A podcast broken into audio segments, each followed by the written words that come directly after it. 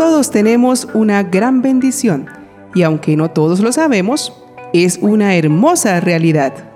Sí, todos somos hijos de Dios, somos hermanos en Cristo y somos templos del Espíritu Santo. Un regalo que nos ha llegado de Dios mismo para ayudarnos en nuestro diario caminar, para tener siempre una luz espléndida que guíe nuestros pasos. Porque con Dios nunca andaremos solos y siempre tendremos su respaldo en todas nuestras acciones.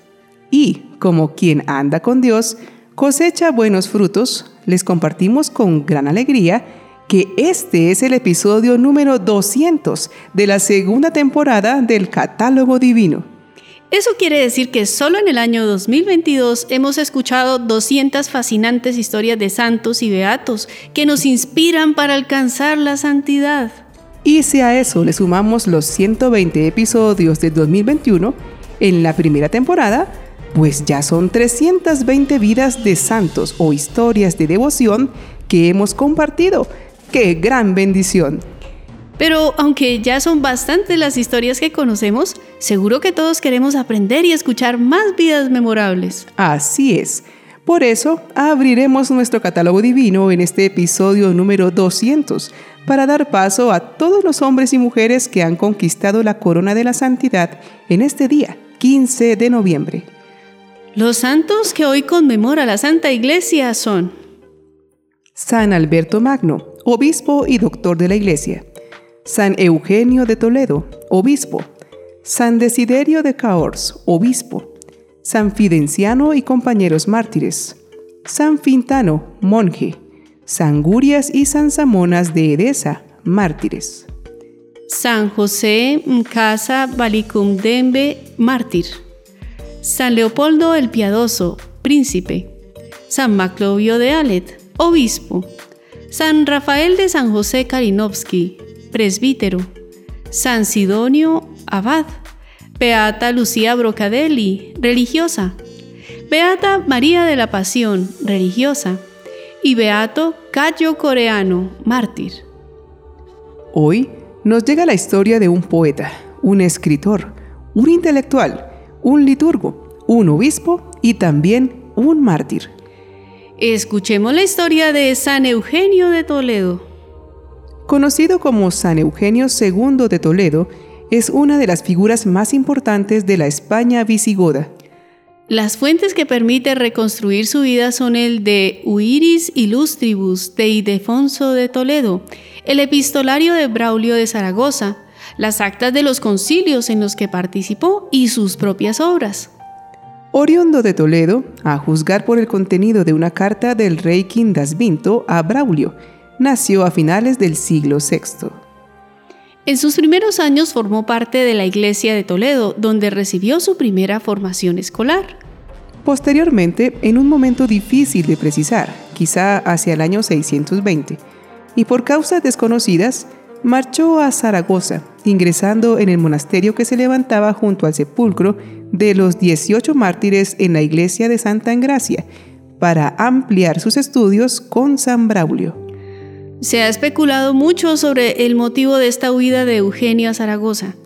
Con independencia de las razones que le llevaron a esta ciudad, aquí completó su formación, primero en la escuela monástica y después en la episcopal. La elección de Braulio como obispo de Zaragoza en el año 631 supuso la promoción de Eugenio, pues fue nombrado archidiácono y se convirtió en el ayudante y colaborador del nuevo obispo.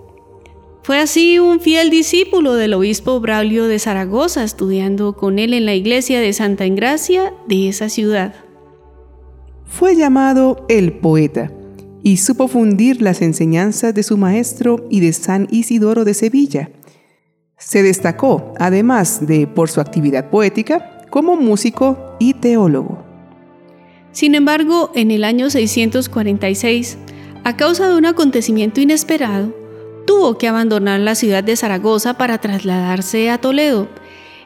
Ese año falleció el obispo Eugenio I y el rey Quindasvinto lo eligió como su sucesor al frente de la sede toledana. Desde su nueva cátedra toledana, impulsó la cultura y celebró los concilios octavo, noveno y décimo de Toledo. Fue asimismo, en tal sede catedralicia, promotor de la música sacra. En cuanto a su actividad literaria, escribió libros de teología, epístolas y poemas. En la actualidad, se conserva una colección de 102 poemas que se conoce con el nombre genérico de Carmina o poemas. Algunos fueron escritos durante su etapa zaragozana, mientras que otros vieron la luz durante sus años de episcopado. Esta es la obra que le dio fama en vida y por la que se le considera el poeta por autonomacia de la España visigoda.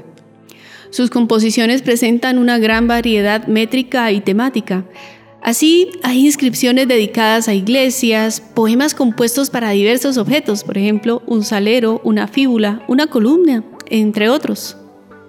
También versificaciones de pasajes de las etimologías de Isidoro de Sevilla, fallecido en el año 636.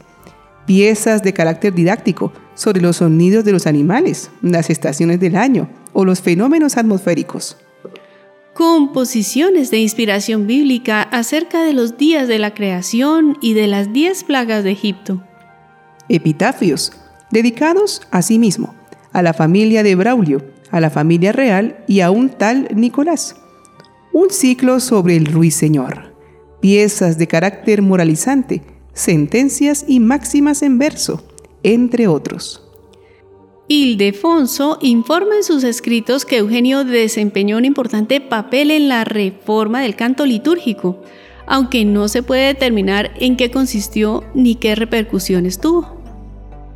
Compuso asimismo oficios litúrgicos, entre los que se cuentan las oraciones para la festividad de San Hipólito, contenidas en el llamado Oracional Visigótico de Verona, o la misa en honor a San Millán. Entre su poesía destaca el Libellus Diversis Carminis Metro, es decir, libro de poesías diversas. Una de sus composiciones habla de San Ildefonso, aunque no ha llegado hasta nuestros días. Otra obra titulada Lamentum de Adventu Proprie Senectutis o Lamento por la llegada de mi propia vejez trata el tema de la vejez, el paso del tiempo y la implacabilidad de la muerte. Asimismo, Eugenio enseñó gramática y sagrada escritura y fue consejero de los reyes Quindasvinto y Recesvinto. La narración martirológica sobre su vida y reliquias fue compuesta a mediados del siglo IX por un autor anónimo, Probablemente el presbítero del santuario de De Will, donde, según la leyenda geográfica, reposaron los restos de San Eugenio. Existen dos versiones del relato. La más extensa se conserva hasta nuestros días en manuscritos de las bibliotecas de Bruselas, La Haya y París. Fue un personaje de salud delicada y débil constitución, según informa Ildefonso, y él mismo en sus poemas. Murió en el año 657, cuando debía de rondar los 60 años, y fue enterrado en la Basílica de Santa Leocadia. Su obra sigue viva entre nosotros, pues el arte de la poesía siempre siembra belleza y alegría. Y para demostrarlo, vamos a orar con este bello escrito de San Eugenio de Toledo, el poema sobre el canto del ruiseñor. Tu voz, ruiseñor, incita a cantar canciones. Por ello mi lengua rústica de ti canta alabanzas. Tu voz, ruiseñor, en el canto a las cítaras vence, y con tus admirables melodías aventajas a los músicos vientos. Tu voz, ruiseñor, expulsa lejos la simiente de las cuitas, y con tus blandos sones recrea el corazón angustiado. Los campos floridos habitas, del herboso césped gozas, y en el follaje de los árboles a tus retoños incubas. A tus canoros cantos responden los arbustos, y el mismo bosque frondoso tu canto con sus ramas acompaña. Cedan su puesto, por mi juicio, el cisne y la charlatana golondrina, y cédalo también a ti el loro de eximia boca. Jamás ave ninguna imitará tus cantos, pues dulce miel de tu gorjeo fluye. Entona pues con tu vibrante lengua tus trémulos susurros, y con tu garganta suave modula el fluido canto. Ofrece grato sustento a los oídos solícitos. No quiero que te calles, no quiero que te calles. Toda gloria, alabanza y bendición a ti, oh Cristo, que a tus siervos proporcionas estos agradables bienes. Amén. Demos grandes alabanzas al Señor porque nos bendice y acompaña y nos inspira. Así como inspiró a San Eugenio para compartir con palabras las emociones que llenaban su alma al contemplar la creación de Dios. Qué bueno que volvamos a la poesía y que digamos frases y palabras bonitas e inspiradas a quienes amamos. Que esa sea hoy nuestra tarea, sacar un poco de nuestro lado de poetas para sembrar alegría y paz en medio de este mundo. Y hagámoslo con el patrocinio y ejemplo de este santo.